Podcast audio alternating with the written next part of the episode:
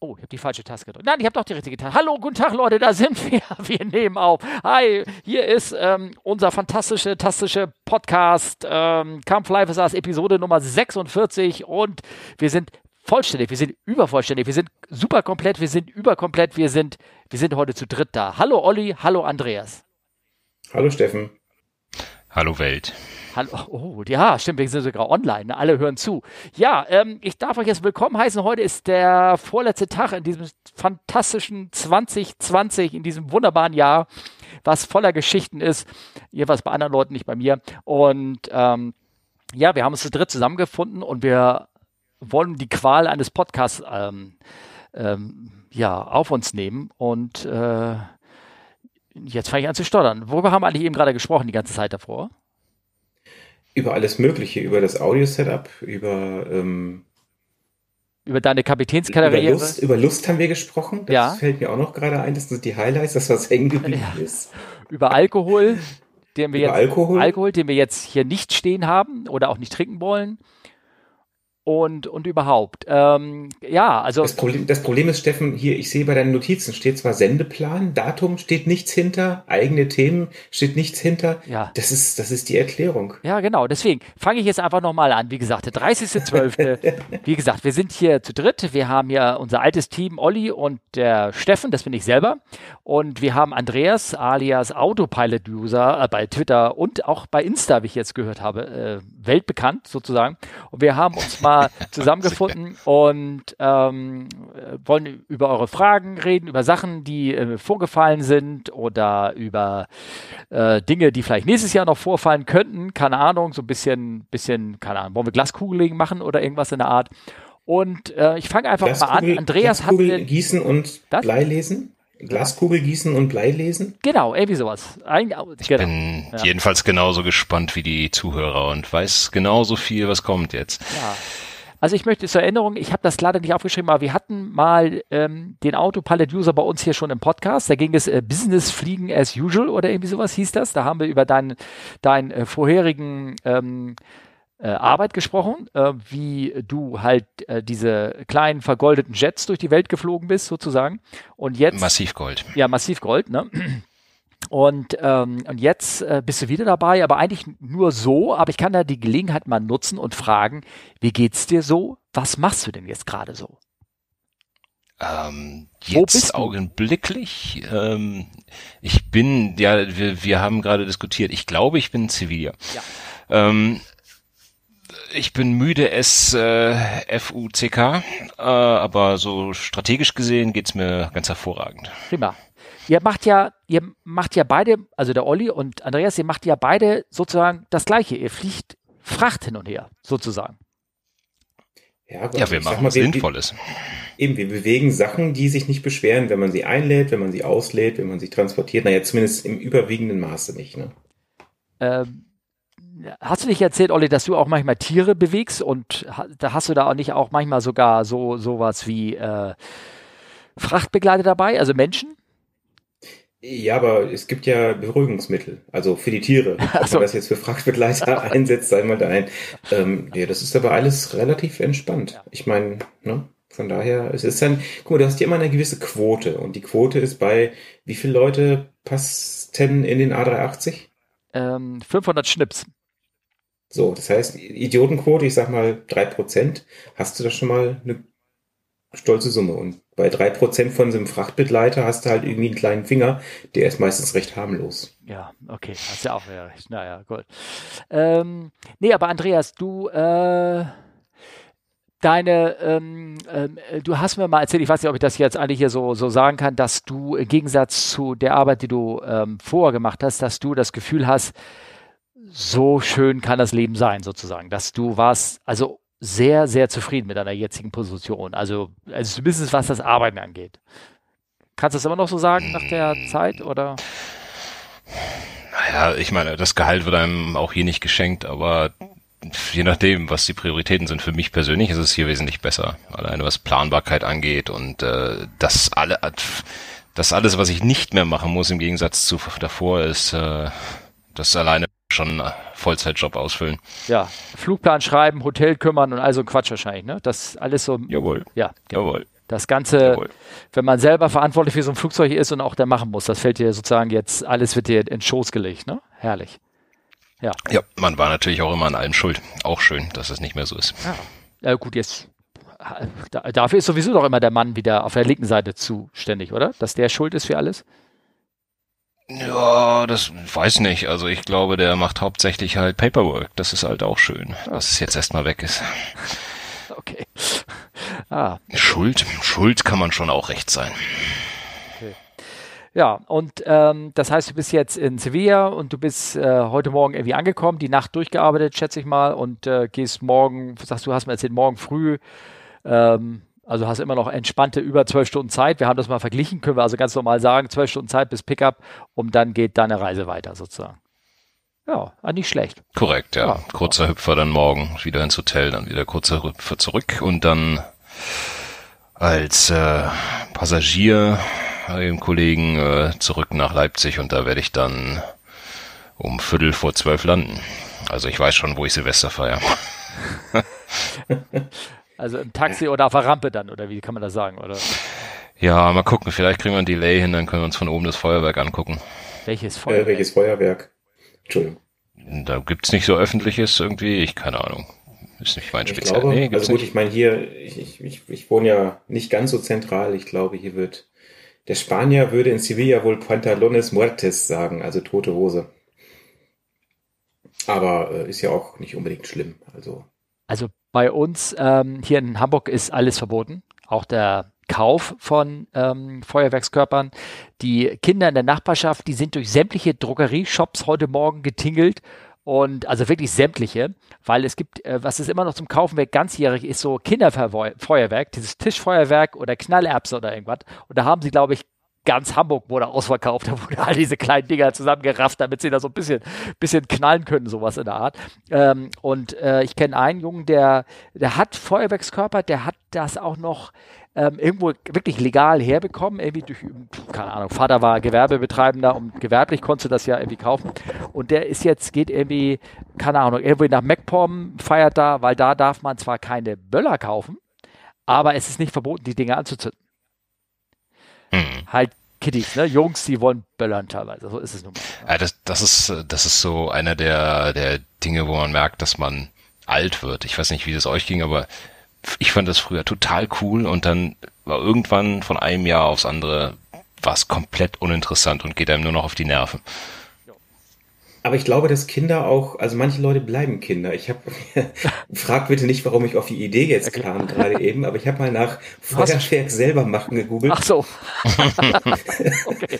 Und nein, also der, der, der, der Gedanke kam der her, ich dachte so hier auf dem Land, mhm, wenn es dann morgen so richtig Wumms sagt, dann war das irgendein Bauer, der sich selber irgendwie seine Kartoffelkanone gepimpt hat, ja ähm, dachte mhm. ich, was sagt denn Tante Google dazu? Und Google sagt bei Feuerwerk selber machen, erster Artikel heimwerker.de, ungefährliche Raketen selber basteln. Da merkst du, einige Leute bleiben im Kopf halt Kind. Also ich will mich jetzt generell nicht ausschließen, manchmal auch kindische Gedanken zu haben, aber da dachte ich dann, weißt du Bescheid. Das äh, ist wahrscheinlich eine der meist abgerufensten Seiten der letzten 24, 48 Stunden, die ich jetzt hier aufgerufen habe. Naja, aber ich will ja nichts sagen, ihr wart ja alle mal so ein bisschen klein und habt gebastelt, aber habt ihr euch nicht mal selber Dinger gebastelt? Kleine Bömmchen, kleine Kohlensäurepatrone rein, elektrischen Zünder oder irgendwie sowas? Nein? Oh, mm, dann habt ihr das so gemacht, keine Ahnung. Ich, oder habt ihr von jemandem gehört, der das gemacht hat oder irgendwie sowas? Ich, ich habe ich hab das Gefühl, zwei Leute kriegen demnächst Post von ihrer Loss of License mit einer kleinen Erhöhung. ah, da war ich noch nicht zurechnungsfähig. Äh, so. Das Einzige, was ich, was ich gebaut habe, waren diese Wasserraketen. Kennt ihr das noch? Ja, ja, ja. Ja, ja, klar. Ja. Gab es das nicht irgendwie im Yps auch so mit so Sprudeltabletten? So, so Wasser rein, Sprudeltabletten. Oh. Du durfst, oh, okay. Oh, klar. Du hast nicht mal die Uhrzeitkrebse gehabt. Du Armer. So, was kamen denn für Fragen? Lass ja, uns mal lass mal ein paar Fragen stellen. Also ich wollte noch so ein bisschen erzählen, äh, ich weiß nicht, ob der das mitbekommen hat, aber äh, CS, also unser oberster C CEO, wie es heißt, oder Vorstandsvorsitzender, der hat sich ja leider vor so einem 380 dahingestellt und hat seine Rede, Lage zur Nation Rede gemacht an die Firma und hat dann leider gesagt und hat sich umgedreht, hat auf dieses schöne Flugzeug gezeigt und hat gesagt, dieses Flugzeug wird nie wieder mit Passagieren fliegen. Also für die Firma. Tja, ähm, waren wir alle erstmal. Also Frachter. Ja, als, ja, ja, aber ich bin ja nicht Frachter. Da, das ist vielleicht eine, vielleicht Olli dann später irgendwie oder was, keine Ahnung. Aber ähm, ist schon ein bisschen schade, schmerzt natürlich endgültig, weil ich habe es immer schon gewusst. Ähm, interessanterweise haben wir danach ein Gespräch mit der Flotte gehabt. Also wir haben immer einmal im Monat, ne, rafft man sich so virtuell zusammen und redet darüber und die haben das irgendwie gar nicht erwähnt. Also dass der eine ganz oben gesagt hat, der wird nicht mehr fliegen und äh, in der Mitte waren sie irgendwie noch so am Plan, wie sie die ganze Storage machen und überhaupt und uns current halten oder versuchen, oder zumindest die, die, die paar Leute, die current gehalten werden müssen, current halten. Also so, so weit ist es. Also, aber generell, also ich werde das dicke Ding nicht mehr fliegen, auf keinen Fall. Das ist jetzt nun endgültig gedrops. Lust, äh, Drops gelutscht, gelutscht gedrops, der sozusagen. Ne? Hm. Weißt du, wie es weitergeht? Also gehst du dann auf einen 350 oder sowas oder gibt's einen Golden Handshake? Golden Handshake kostet für die Firma.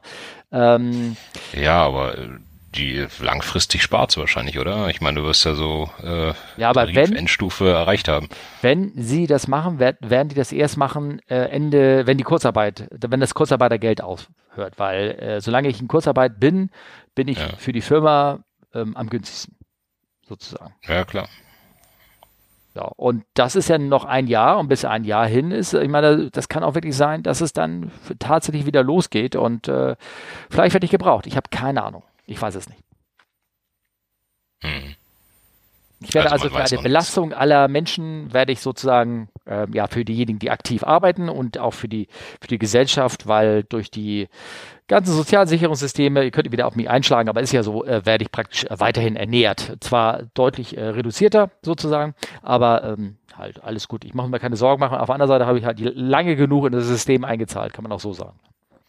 Äh, ich wollte gerade sagen, das ja. ist ja Quatsch. Das sind ja Versicherungsleistungen. Ja, naja gut, okay, alles klar. So sehe ich das auch, aber man hört, ich, man hört manchmal so andere Sprüche, weißt du, deswegen frei.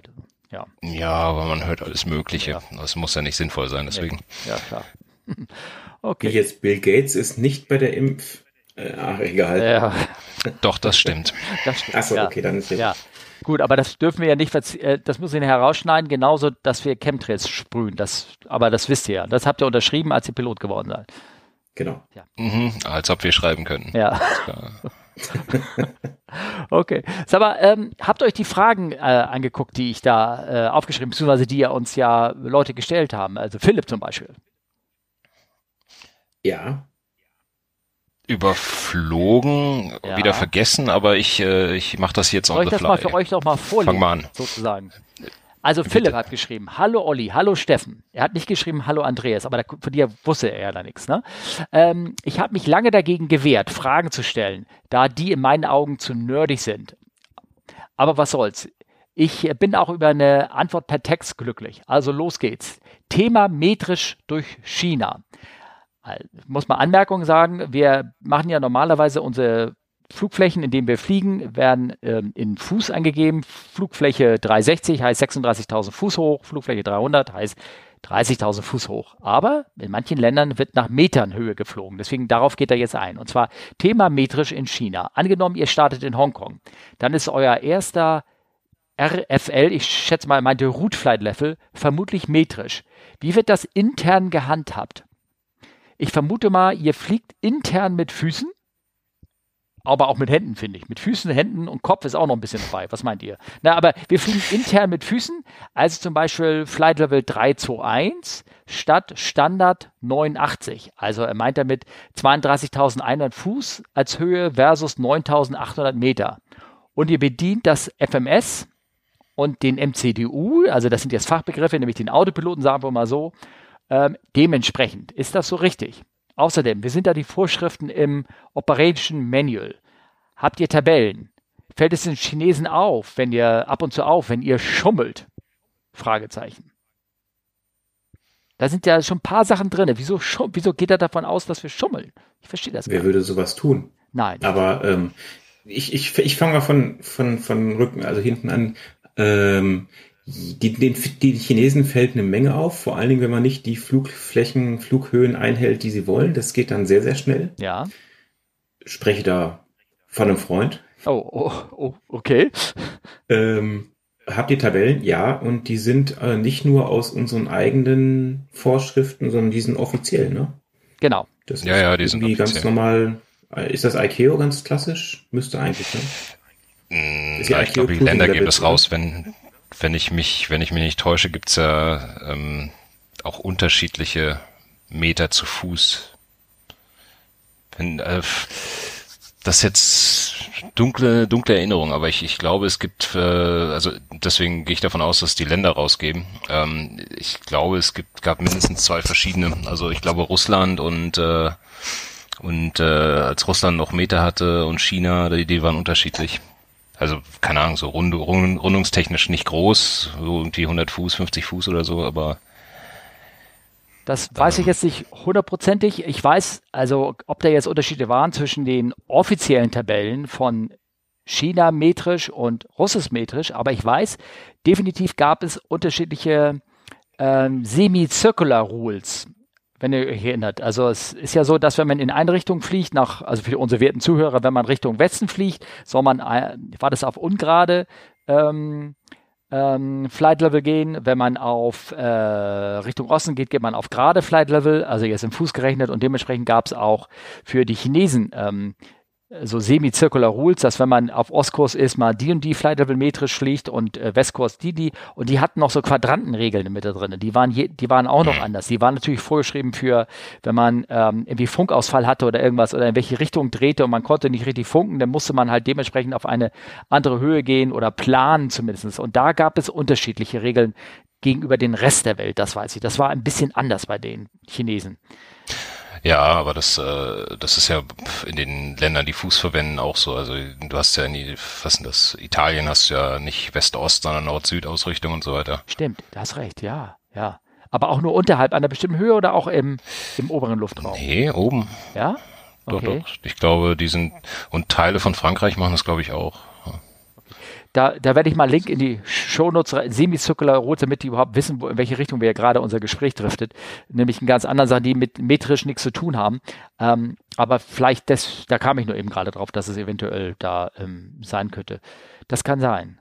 Ähm, also um mal weiterzumachen, wir drehen uns, äh, Philipp, wir drehen uns, wir, ge wir gehen in die Tabelle, wenn der Chinese uns sagt, steig auf Flight Level 9800 Meters, dann äh, gehen wir in eine Tabelle und drehen diese, wie du richtig sagst, 3, 2, 1 Fuß in unseren Autopiloten ein und nutzen auch die Höhe, die praktisch in der Korrektur, also in dieser Tabelle vorgegeben ist und nicht äh, irgendwas anderes. Wir haben, also ich weiß nicht, wie es bei dir jetzt ist oder in deinem alten Flieger war, in der Gas oder irgendwas, wir haben, äh, können den äh, Höhenmesser zusätzlich metrisch einstellen lassen. Da drückst du auf ein Knöpfchen und dann zeigt dir noch, ähm, dann zeigt er dir noch metrisch ein und ähm, äh, die, die Anzeige stimmt nicht immer überein. Also wenn du denn nach 321 fliegst, kann das sein, dann steht da nicht äh, 9800 Meter, sondern steht da 9750 oder irgendwie sowas anderes, weil es halt eben nicht genau hinkommt.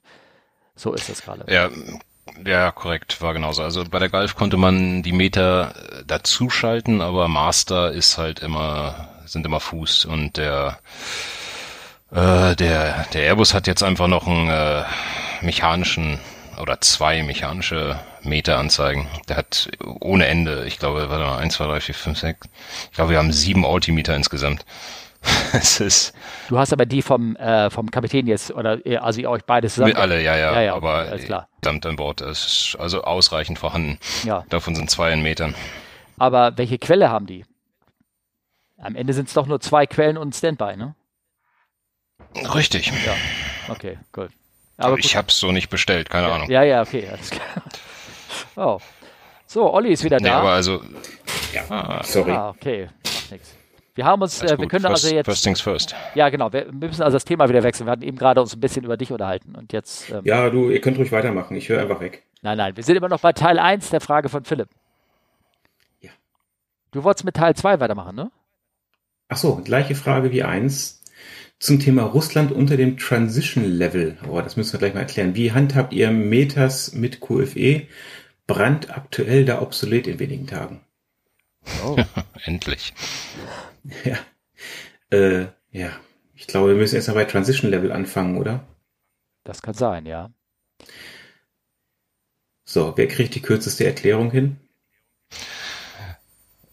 Transition Level, ähm, unterhalb des Transition Levels wird der Höhenmesser auf die Loka auf den lokalen Luftdruck eingedreht, das dann auch ähm, in äh, Verhältnis zum Boden stimmt und drüber, weil man durch verschiedene Luftdruckgebiete fliegt, äh, wird ein Standard Luftdruck gesetzt für alle, damit alle das gleiche Bezugs Bezugssystem haben.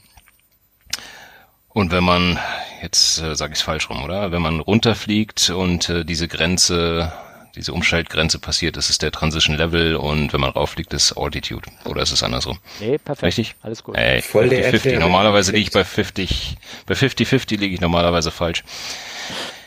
Genau.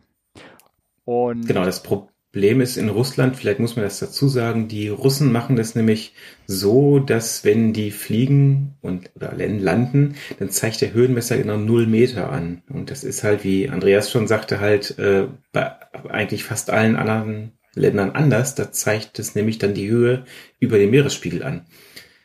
Und das ist halt das äh, große Problem. Das heißt, in Russland muss man immer kräftig umrechnen. Ne? Genau. Das war doch so ein Britending auch lange Zeit, ja. ne? Die Briten haben das auch. Ja, beim, Segel, beim Segelflug war das auch so ganz normal, dass, äh, also dass, dass da mit QFE geflogen wird. In Deutschland. Also. Okay. Immer noch? Ich bin mir nicht sicher, ehrlich gesagt. Aber es, nee, ich weiß es nicht. Also ich, alles wäre jetzt Mutmaßung, aber da kann der Markus Völter mit Sicherheit was zu sagen. Ja, genau. Aber ich meine, wir können ja mal kurz sagen, das bedeutet für den Piloten, dass äh, die Flugsicherung halt genauso rechnet. Die sagt der, sinke auf 900 Meter. Nee, Quatsch, die macht ganz normale Höhe. Die sagt doch nicht QFE. Entschuldigung, jetzt, jetzt bin ich ja selber gerade falsch. Die, nee, nee, die sah, also ich bin jetzt na, anderthalb Jahre nicht mehr da geflogen, aber davor war ich hier lange in Russland unterwegs und wenn sich das nicht geändert hat, dann sagen sie dir Descent äh, 900 Meter Height. Ja. Ja, stimmt, doch. Wobei der Akzent ist noch schöner. Ja. Ja, das stimmt. Ja, good luck. Ja. Oh, good luck. Genau. Good landing, good luck. Descent height is 300 meters. Genau. Confirm gear down and locked.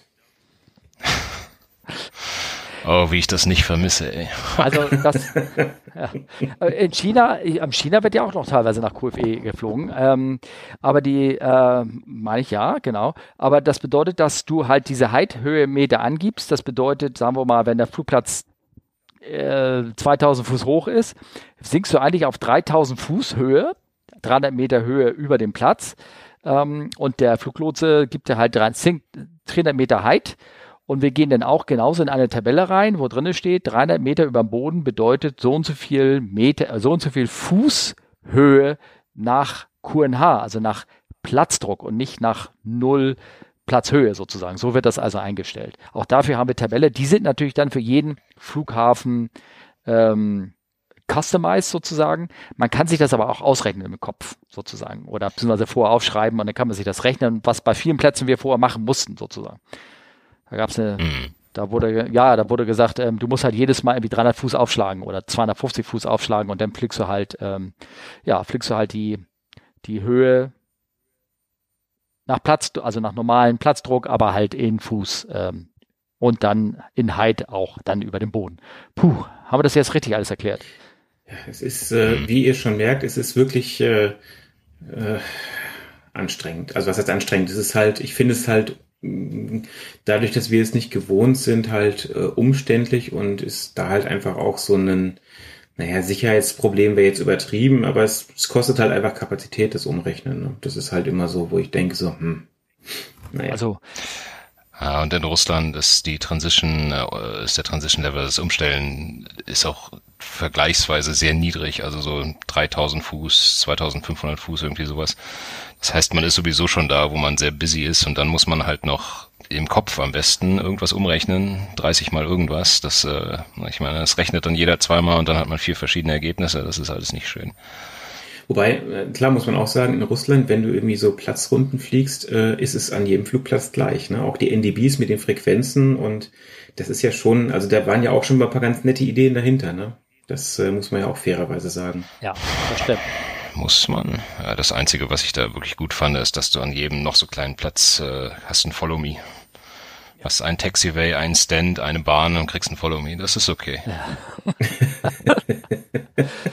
Ja, aber ich meine, was bedeutet das, wenn du anfliegst? Also zum Beispiel gibt der, gibt der Fluglotse dir dann eine Höhe im Meter und ähm, dann sagt der eine dann, okay, das ist, äh, entspricht bei mir jetzt äh, 3000 Fuß und dann guckt der andere auf der Tabelle, ja, 3000 Fuß ist bestätigt und dann drehst du das erst im Höhenmesser ein und dann kann man jetzt praktisch das, die Höhe gucken, dass sie metrisch auch richtig angezeigt wird und dann kannst du den Typen erst zurücklesen. Das ist immer so, so ein, so ein Triangle, sich da so ab, abbildet, so zwischen Pilot Flying, Pilot Not Flying und dann wird es erst an ATC rausgegeben. Also so, so ein bisschen Double-Check-Korrekturen, damit man ja das Richtige eingibt.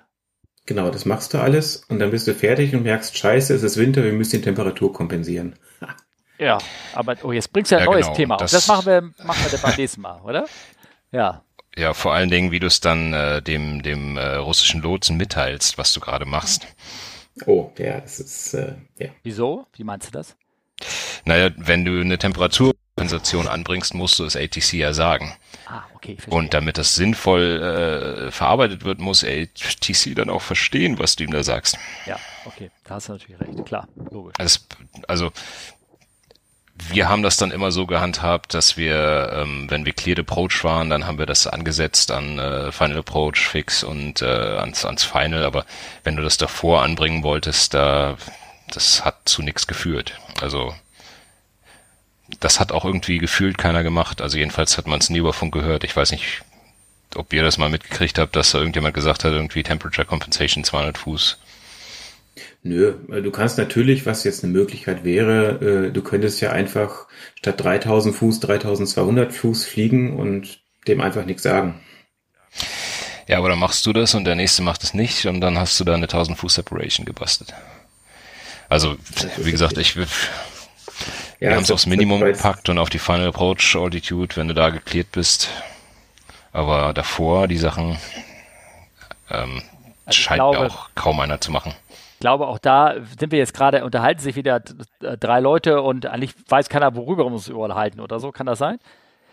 Ich dachte, das wäre das Sendungskonzept. Ja, okay, hast natürlich auch recht. äh, also trotzdem, ich werde mal ganz kurz erklären, bevor ihr jetzt was redet. Was ist denn das? Ähm, ich habe jetzt gerade eine Sekunde nicht zugehört, weil ich eine Frage über Twitter beantwortet habe, aber ist egal. Ähm, die Luft ist so kalt, die Luft ist halt so dünn oder so dicht dick dadurch. Deswegen sind die, wenn du 3000 Fuß über Grund fliegst, fliegst in Wirklichkeit nicht 3000 Fuß unter Grund, sondern 2700 Fuß über Grund, weil halt die Luft ist kalt und dicker und kompakter gepackt. Also fliegst du 300 Fuß höher.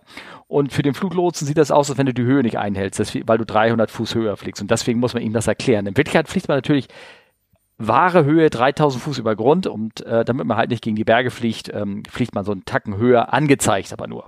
So kann man das ungefähr grob äh, zusammenfassen. Habe ich das eingenordet oder, nee, das, oder hatte der das eben das, sowieso gerade erzählt? Das passt schon. Ja, ah, zwischen den Zeilen. Fatih sagt wieder, er redet wieder dazwischen. Ich verstehe schon. Alles klar. Ja. Ähm, hast du denn auch die, die dritte Frage gesehen? Von Philipp? Wer jetzt? Ich? Ja. Ja, habe ich. die aber noch gar nicht vorgelesen. Dann lies mal vor. Ich okay. klicke noch ein bisschen mit der Maus in der Zeit. Äh, ja, aber du hast nicht ein Trackpad? Ähm, ja. Wir haben äh, die dritte Frage, der dritte Teil seiner Frage von Philipp ist an Olli. Hm, an Olli. Auch ähm, wenn er sie nicht fliegt. Die MD-11 kann ja tatsächlich in Metern fliegen. Kann das CDU, FMC der MD-11 auch? Beziehungsweise wie wird es dort eingegeben? Wenn nicht, Cruise Level 3 zu 1, wie gibt man das dann ein? Hm, kannst du da überhaupt, ähm, ähm, kannst du das überhaupt machen? Nee, ne? Ja, du kannst, du kannst das Cruise Flight Level zum Beispiel 321, also 32.100 Fuß, kannst du eingeben. Du kannst es aber nicht im Altitude Selector anwählen. Der kann nur Tausender Schritte. Ah, okay. Das okay. heißt, äh, was du halt machst, ist, äh,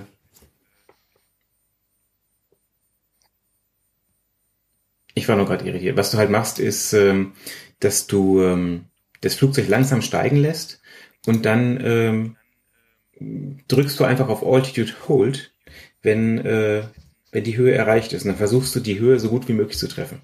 Ah, du könntest aber auch manuell daran fliegen, oder? Und dann einschalten, geht es auch? Ja, manuell, ja, ist ein bisschen schwierig, ne? Also im Cruise Flight Level, ja, kannst du ja, aber macht ja irgendwie ja, keiner okay, gefühlt. Cool. Ah. Dann hat er noch weiter gefragt, Nachfrage zur MD11, das hat aber, glaube ich, jetzt nicht mit metrisch schon irgendwas zu tun, unter anderem. Warum haben manche Fuselage, also manche ähm, Rümpfe Türen, die nach innen und oben aufgehen, die 767, die DC-10, die MD-11, ist ja vom Engineering Design eher merkwürdig, nachdem die klassische Tür durch ihren Öffnungsmechanismus intrinsisch dicht ist. Nerdige Größe, Philipp. So, ich bin kein, du hast doch irgendwie, irgendeiner von euch hat doch bestimmt hier so in Ingenieurwesen und Mechanik und sowas studiert. Kann einer mir das beantworten, was intrinsisch ist? Ich kann also ich dir erklären, was Uni, dicht ist. Ja, ja, da hast du mir weit voraus. Ich äh, war nicht bei der Uni, nein. Auf keine Studentenparty? Egal. Nein. Ähm, Doch, also einmal die, die das Konzert war ich, aber ist egal. Die, die, die, die, die Tür ist ja intrinsisch dicht, also die saugt sich ja auch quasi, die, die drückt sich ja auch fest. Ähm, das ist halt einfach, dass nach oben im Rumpf mehr Platz war als nach rechts oder links. Ja, genau. Zählt das? Ich weiß nicht, was, also das hätte ich jetzt so gesagt, dass es einfach baulich so ist. Ansonsten, ich weiß nicht, wie, wie es auf der 6.7 ist, äh, ob ihr die kennt, äh, ob Andreas, ob du die da schon mal genauer angeguckt hast. aber. Überleg gerade, aber ähm, ich weiß auch nicht, wie die Tür dahin geht, ehrlich gesagt. Aber das ist, ich würde die Frage einfach mit warum nicht beantworten. Ich meine, das. Also, also ich sag mal, von, von der Öffnungsmechanik hier bei der MD11 ist es wirklich schwer, weil da so ein Hebel ist, der gefühlt 12 verschiedene Funktionen hat äh, somit irgendwie normal auf oder äh, also also du kannst es erstmal elektrisch fahren, dann so eine manuelle Öffnung äh, und dann die Notöffnung und vielleicht sollten wir ganz kurz erzählen, was. wie die Tür überhaupt aufgeht. Die geht ja, die fährt rein und dann fährt sie nach oben hoch in, dem, in den Rumpf rein nach oben, ne? Ja, genau, richtig. Und alle anderen Türen, die schwingen ja, also so eine, so eine Boeing-Tür von der, von der 737, die klappt erstmal so halb nach innen rein, dann geht unten so eine Lippe hoch und dann dreht sie von innen nach außen rauf. Und so eine Airbus-Tür, die schiebt sich, die geht von, die an der Seite geht sie wie so eine normale Balkontür, wie diese Balkontüren, die so auf Schiebern gehen, die hin und her fahren, die fährt an der Seite zu, geht ran an den Rumpf und bewegt sich dann nach unten hinter in die Verschlüsse rein und er hält dadurch fest. Und die andere, diese DC-10-Tür oder MD-11-Tür, die geht ja einfach, wird von innen praktisch von oben runtergefahren und plopp, fährt einfach nach außen gegen, sozusagen. Genau. Ja, genau. Und ich habe auch mal die eine Person meines Vertrauens äh, gefragt, Flugbegleiter, die ähm, die DC-10 geflogen ist. Und die hat auch gesagt, mit den tausend Hebeln irgendwie, da gab es irgendwie zwei Hebel, der eine war für elektrisch, der andere war für normal. Und da gab es noch einen so Nothebel, den man gekurbelt hat, falls man die Tür nicht irgendwie hochkam, da, weil du musstest sie ja auch irgendwie aufkriegen, wenn diese Türöffnungsautomatik nicht funktioniert hat, dann musstest du sie irgendwie nach oben kriegen oder irgendwie so.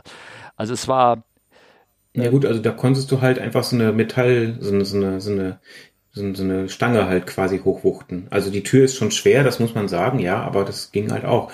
Ich denke, es ist irgendwo eine Philosophiefrage gewesen. Ähm, ich mein Vorteil ist, dass die Tür halt dann nicht vom Wind, wenn sie dann offen ist, zugeschlagen oder dass der Wind da reingreifen kann. Die ist halt schön im Rumpf versteckt. Ne? Ja, okay. Ja, stimmt. Daran habe ich noch gar nicht gedacht. Stimmt, dieses, dieses Türproblem hast du ja dann nicht, ne? Mit Wind und all sowas, ne? Ja. Ah, okay. Ähm, und außerdem ist es viel cooler. Es ist wie bei Raumschiff Enterprise oder so. Ja. Okay. Die, ich habe gesehen, die Rutsche ist aber trotzdem unten äh, befestigt, ne, in der Tür selber. Und wenn die, wenn die ausfährt, in, wenn sie scharf auffährt, dann bleibt die Rutsche einfach am Boden und fällt raus, sozusagen, löst dann auch. Genau. Ne? Ja. Ja, ja. So die Theorie, es gab aber leider auch, wie auch auf anderen Fliegern schon Zwischenfälle, wo die Rutsche halt nicht rausgefallen ist. Also da muss man halt wirklich drauf achten, dass nach innen reingefallen ist und da aufgeblasen hat. Uh, okay. Nicht schön. Nicht schön, das kann ich mir vorstellen. Ähm, ich habe ja auch bei der Gelegenheit auch nochmal geguckt, ähm, erklären lassen, wie denn die Jumbo-Tür im Upperdeck funktioniert. Hast du dir mal gesehen, wie die geht? Die geht ja nach oben auf, die klappt so nach oben auf. Wie so ein, ähm, ja, die hängt oben am Genie an und klappt nach oben auf. Und, ja. äh, und da kannst du wirklich, die kannst du nur mit der Automatik aufmachen. Wenn da irgendwie die Öffnungsautomatik nicht funktioniert, dann ist die Tür zu. Dann ähm, ähm, ist sie so, dass die, wenn die dann scharf aufgeht, äh, dann, oder überhaupt wenn sie aufgeht, dann äh, klappen die obere Hälfte oder zwei Drittel der Tür klappt nach oben auf und ein Drittel der der Tür, die hat die Rutsche drin, die klappt nach unten runter. Und durch das Runterklappen wird die Rutsche aufgelöst und dann bläst sie sich auf und dann ähm, kannst du auf der Rutsche runterrutschen. Da habe ich mir sagen, dass wenn die Türöffnungsautomatik unten nicht funktioniert, also wenn sie, na, ne, also oben geht die Tür auf, aber der untere Teil mit der Rutsche klappt nicht automatisch auf, dann kann man da beherzt gegentreten, dann geht sie auf. Das ist also drücken, weil so praktisch sollst du da richtig drücken. Aber dann gibt's ja immer noch das Verfahren, was passiert, wenn die Rutsche nicht automatisch aufbläst. Kennen wir alle, dann muss man da so einen Hebel ziehen und dann die Rutsche, dass sie automatisch aufgeht. Und die ist so, bei den allen anderen Dingern liegt die denn, ist so ein Hebel so oben auf diesem Rutschenpaket, das hängt ja dann draußen am Flugzeug dran, aber bläst nicht auf. Und ist so ein Hebel, den zieht man dran und dann bläst die Rutsche automatisch auf. Beim Jumbo oben Upper Deck musst du aber dich irgendwie selber festhalten. Da wird dann empfohlen, dich irgendwie mit dem Gurt festzugurten erstmal. Dann musst du da in 14 Meter raushängen, oben rübergreifen, nach außen und von unten diesen Auslöwegriff stellen. Also bis das passiert, bist du da, also äh, da haben die anderen Leute dich schon, also wenn du da fallen, wenn du da runterfällst, dann ist sowieso, brauchst du keine Rutsche mehr. Dann brauchst du überhaupt nichts mehr. Also, ne? also naja. Falsche mehr. Ja, genau, richtig. Genau. So. Fandet ihr diese Fragen von Philipp eigentlich nerdig? Ja. Boah. Ja, aber das ist okay. Ja, ist ja nicht überhaupt schlimm. nicht. Also, Also, äh, er kann solche. Fragen definitiv mehr stellen, finde ich. Also da überhaupt kein Problem mit. Oder meint ihr nicht? ja, alles gut. Ja, ist doch, gut. doch. Ja, Nicht gegenwehren, einfach nein. Fragen stellen. Einfach genau richtig. Lass es raus, Philipp. Ja. Möchtest du die nächste? Wer liest denn die, die Frage von Lars vor? Ja, Na, immer ja. der, der fragt. Achso. Lars. Lars, lies es doch mal vor. Ja. Ach so, nee, ähm, gut, kann ich machen. Ähm, ich hatte vor einiger Zeit in einem Artikel gelesen, dass in der Schweiz überlegt wird, Piloten zu Lokführern umzuschulen. Dann äh, kommt ein Link dazu. Ähm, zweiten Teil auch? Ja, gerne. Äh, ich hatte schon mal in einem Lokführer-Podcast gefragt, was die von dieser Idee halten. Äh, Piloten als Lokführer im Zugfunk-Podcast. Nun interessiert mich natürlich auch eure Pilotensicht. Könntet ihr euch vorstellen, in Zukunft Züge zu fahren, wenn in der Luftfahrt nichts mehr ginge? Ich würde vermuten, dass alleine die Gehaltsunterschiede für die meisten Piloten ein Ausschlusskriterium wären, da die Pilotenausbildung nach meinem Kenntnisstand auch erhebliche finanzielle Investitionen erfordert, die sich von einem Lokführergehalt möglicherweise nur schwer zurückzahlen lassen. Ja, Ja. Also man muss, glaube ich, hier erstmal sagen, dass wir, glaube ich, wir alle drei hier unsere Ausbildung schon, langs, schon länger abbezahlt haben, oder? Was, oder er? aber so drei Jahre ist es her. Ja, okay. Ja, hätte ich jetzt auch bei mir so gesagt, ja. ja. Ich habe ja noch BAföG bekommen. Musstest du eigentlich irgendwas bezahlen? Ja. Ja, weil ich hatte. Oder wurde das nur abgezogen vom Gehalt? Nee, ja, es wurde, ich, ich musste auch, äh, acht Jahre lang habe ich irgendwas zurückgezahlt im Monat, aber das ist natürlich alles schon ein bisschen länger her. Doch, doch. Das war irgendwie 38.000 oder irgendwas, Mark oder irgendwas, habe ich bezahlt, ja. Ja, jetzt lacht nicht. Günstig, günstig, ja, ja. günstig. Ja, es war aber auch eine andere Zeit, ne? Darf ich mal sagen. Ähm, ja, also von der Seite her, ich glaube, ich glaube, wenn einer frisch anfängt, seine Ausbildung macht und das auf dem Buckel hat, dann wird er, glaube ich, versuchen, irgendwas anderes zu machen als Lokführer, könnte ich mir vorstellen. Ähm, ich weiß nicht, ähm, ich habe den Artikel jetzt leider nicht gelesen, aber ich habe mir in den Zugfunk-Podcast reingehört. Das habt ihr wahrscheinlich nicht, ne? Doch, doch, Ja? Und ja, ja. und was, also, Ja, Punkt. was, ja, ja, da wurde, die haben da kurz ähm, diskutiert und die haben dann vor allen Dingen gesagt, das fand ich interessant, dass Pilot ja kein offizieller Beruf ist. Ähm, das stimmt, glaube ich. Das ist er nicht. Also, ich, wobei ich weiß nicht, was ein Beruf ist, weil da wurde gleich gesagt, man hat ja keinen Facharbeiterbrief. Könnt ihr mir sagen, was ein Facharbeiterbrief ist? Nee, ich habe keine Ahnung, gesagt. Ich müsste jetzt auch äh, raten, aber ich denke, das ist einfach, wenn du dein, weiß der Geier, wenn du deine Schreinerausbildung abgeschlossen hast, kriegst du einen Brief, wo drauf steht, du hast deine Schreinerausbildung abgeschlossen.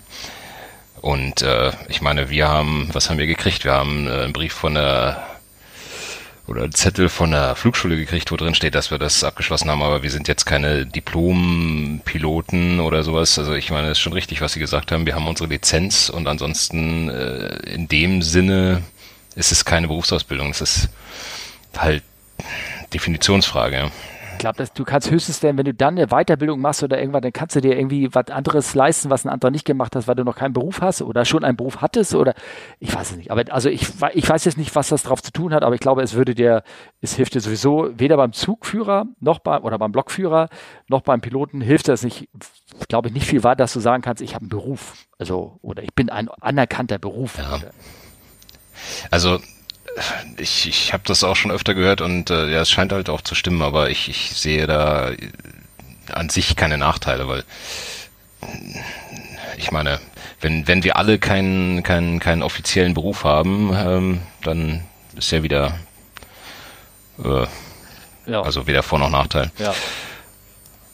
Und äh, ich, ich durfte ja das ein oder andere Mal schon, äh, hatte ich ja schon Kontakt mit der Agentur für Arbeit und da ist das halt auch kein, kein Kriterium, was ausschließt oder so. Okay, alles klar. Hm. Ja gut, aber die, die fragen dann doch, ähm, Herr Autopilot-User, Sie haben, was haben Sie denn für eine Berufsausbildung? Und dann sagst du Pilot. Und dann hm. sagen die, ja, äh, hm. Ach ja, das, ich, äh, da gibt's viele, ja viele, viele lustige Anekdoten, die ich hier alle nicht breitreten möchte, aber ich sag mal so, dass äh, das System, was die da haben, ist nicht in der Lage, äh, ich, ich wurde gefragt, ob ich denn auch deutschlandweit arbeiten möchte oder zur Verfügung stehen würde und ich habe gesagt, ich würde auch weltweit zur Verfügung stehen und da meinen sie, das können sie halt nicht eintragen, das geht nicht. So eine Sache. Ja. ja, okay, ich verstehe. Ja, gut. Ähm, ja, aber äh, um mal auf die Frage einzugehen, also ähm, zum einen Gehalt. Ich glaube, es gibt durchaus Lokführer, die mehr verdienen als zum Beispiel ein frischer FO bei Wizz Air oder so. Ja, definitiv. Das, äh, die, die Spannweite ist schon enorm. Ähm, uns würde das wahrscheinlich ein bisschen wehtun, ja, gehaltstechnisch, aber ich meine, wenn wenn es jetzt heißt, von jetzt auf gleich äh, ist, ist Flugzeuge verboten, klar muss man irgendwas anderes machen. Ähm, und boah, keine Ahnung, also irgendwie muss das Brot auf den Tisch. Und äh, Lokführer wäre sicherlich eine Möglichkeit, aber das, was halt in dieser, in dieser Fragestellung äh, impliziert wird, ist ja, dass wir ähm, dann quasi Vorteile hätten, weil wir was ähnliches machen, aber nur weil wir halt Sachen von A nach B ähm, transportieren, also wir müssten genauso die komplette Ausbildung durchlaufen. Das ist ja, ich keine Ahnung, ein Kapitän auf dem Frachtschiff äh, kann halt auch kein Flugzeug fliegen und äh, wir können keine Bahn fahren. Also wir, wir machen im Ergebnis was ähnliches, aber das würde halt, glaube ich, das, also, das, äh, dieser, dieser Artikel da, der liegt ja irgendwie nahe, dass die meinten, dass man das äh, dass wir da besonders geeignet wären. Aber das würde halt, was, was das, die Qualifikation angeht, würde es ja nichts ändern. Wir müssen ja genauso wie jemand, der überhaupt keine Vorkenntnisse hätte, das gleich machen. Ja. Beziehungsweise wir haben ja keine Vorkenntnisse. Zumal, zumal äh, ich sag mal, im, im, im Cockpit bist du zu zweit. Äh, dieses ganze Crew Resource Management, wie es so schön heißt, oder dieses Teamwork ist ja ein ganz, äh, sollte ein sehr zentraler Punkt in der Ausbildung sein. Äh, ist er ja meistens auch, hoffentlich. Ähm, und das fällt ja bei einem Lokführer schon mal komplett weg, da du ja da äh, alleine sitzt. Und das ist ja schon mal ein ganz anderes Setup, um, wo auch ganz andere Anforderungen sind. Und ähm, ja, also genauso der, der, der Lokführer muss sich jetzt, ähm, ich sage jetzt mal als, als aus, aus Laiensicht, muss der sich jetzt nicht so viele Gedanken darüber machen, äh, welches Routing er denn fährt, weil ich denke, das ist halt doch jetzt vorgegeben und er kann jetzt nicht sagen, ich fahre jetzt mal in 300 Metern äh, rechts ab, äh, weil vielleicht da auch gar keine Schienen liegen. Also das ist halt ein ganz anderes System und ich denke deswegen, äh, wie Andreas das schon sagte, das, äh, das hat, die beiden Berufe haben äh, im Ergebnis vielleicht etwas gemein, aber nicht in, in, in dem Alltag selber irgendwo, in dem, in dem, in dem Handwerk sozusagen, in dem, wie führe ich denn mein, mein Gerät, also sprich die Lok oder das Flugzeug. Ne? Wobei ich glaube, die laden schon so eine Art Flugplan rein oder so, so einen Zugplan in ihrem Zug. Also die haben da schon so einen Plan. Ja, na, also ja, ja, aber du, du kannst ja, ich sag mal, wenn jetzt irgendwas, äh, wenn du jetzt Turbulenzen hast, kannst du ja mal ein Stück höher, tiefer, weiter links, weiter rechts fliegen. Das äh, gut mit Turbulenzen in der Lok ist es vielleicht nicht so äh, weit her, aber da kannst du ja nicht von deiner Strecke so einfach abweichen. Ja. Ja, höchstens von der Geschwindigkeit natürlich. Ich glaube, da haben sie auch ein bisschen Einfluss drauf. Ich glaube, das, das ja. dürfen sie machen und all so was. Ne? Aber ich fand das ganz interessant. In dem Podcast selber sagte er, ja, wir sind, wir sind ja sehr ähnlich. Er hat selber gesagt, angeblich eine, weil sie, weil wir, wir müssen alleine arbeiten und nicht im Team. Das hat der, der, der Mensch da im Podcast gesagt. Und das, wie du schon sagtest, es ist genau andersrum. Wir arbeiten nur im Team, eben halt nicht alleine. Ne? Das fand, mhm. fand ich irgendwie ganz anmerkenswert.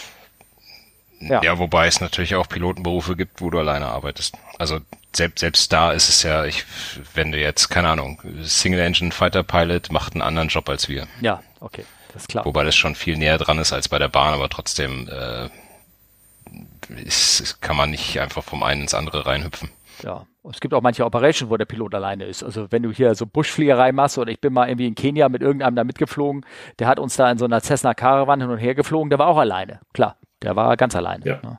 Ja. Das passiert, das hängt vom Flugzeug ab. Hm. hm. Okay. Ich hoffe, damit haben wir ähm, Lars Fragen ausreichend nicht beantwortet oder so. Was meint ihr? Ja. Du bist der Chefchef. -Chef. Ich, ich bin nicht der Chefchef. -Chef. Wir, wir sind hier alle, wir sind im Team, wir arbeiten im Team. Ähm, und zwar, ähm, deswegen habe ich, fand ich jetzt gerade die nächste Frage geht ja, weil du bist ja mehr so, du kennst dich bei Fighter Pilots Geschichten so auf, deswegen finde ich das toll, weil ich habe nämlich gerade eine Frage nämlich von Racker reinbekommen. Und zwar hat er nämlich die letzte, vorletzte Folge von unserem Podcast gehört. Da habe ich die Geschichte von Markus erzählt, der, ähm, der erzählte, dass er so eine äh, wie hat er das noch, Military Evacuation Transition Route geflogen ist mit der Cessna Bonnie und irgendwie in 150 Fuß über dem Boden 150 Knoten irgendwie längs donnern musste und ihn so eine A10 ähm, sozusagen neben ihm herflog und äh, und da hat er dazu geschrieben, ich fand die Begegnung mit, den, mit der Thunderbolt knapp über den Boden lustig. Allerdings wäre der Air Force-Pilot schon ein wenig wahnsinnig, mehr als sonst, Ausführungszeichen, wenn er so knapp am Stall neben einem fliegenden Pfefferstreuer entlangfliegen würde. Ich habe mal nachgelesen, die A10 hat laut Wiki eine Stallspeed von 120 Knoten. Der Abstand zu den 150 Knoten scheint wohl noch groß genug zu sein, um nicht als völlig irre durchzugehen. Hm. Es ist keine Cessna Bonnie. Äh, was? Es ist, du meintest, äh, es äh, ist in, äh, mit seiner Cessna Bonnie. Ach so, nein. Das ist er nicht. Ja, ist mit einer Beach Bonnie. Ja, Egal, äh, tut mir leid, bei sowas ja, kann ich mich nicht zurückhalten. Ich ja. bin ein schlechter Mensch. Ja. Ähm, Aber kann ich bestätigen, wenn du möchtest. Was von beiden? Dass es eine Bonnie ist, also keine hm. Cessna. nein, nein, alles gut. Ja, ich habe die Folge auch gehört und äh, das äh, ich, ich war ja da auch unten und äh, bin, bin alle Nase lang von irgendwas abgefangen worden. Also die haben das ja, der ganze Südwesten der USA, wenn du da die VFA-Karte anguckst, ist ja quasi umrandet als Military Training Area. Ja. Du bist ja frei wild, wenn du lang fliegst. Also da war ja alles, äh, so die F-16 von, von Luke Air Force Base, die gleich neben Goodyear ist und äh, A-10er, dann diese, diese Navy Hawk Variante aus, aus San Diego, die haben dich alle als äh, als Übungsziel genommen gerne. Dann auch Army, Apaches und so weiter. Jetzt speziell die von der Flugschule dort oder jeden sozusagen? Ja, na, weiß ich nicht. Also ich, ich wurde, denke ich mal, so bei jedem zweiten Solo da unten hat mich einer freundlich begleitet, sagen wir es mal so. Ach, ah, okay. Ich, sagt das über deine navigatorischen Künste was aus? Ich bin auch so ein bisschen am Grübeln. Mich hat nie einer irgendwie begleitet. Mich auch nicht, also. Ja. Vielleicht habt ihr sie nicht gesehen. Ja, okay. Ach so. Ja. Keine Ahnung, vielleicht haben die einfach mehr Flugstunden genehmigt gekriegt. Ja, okay, alles klar. Ja.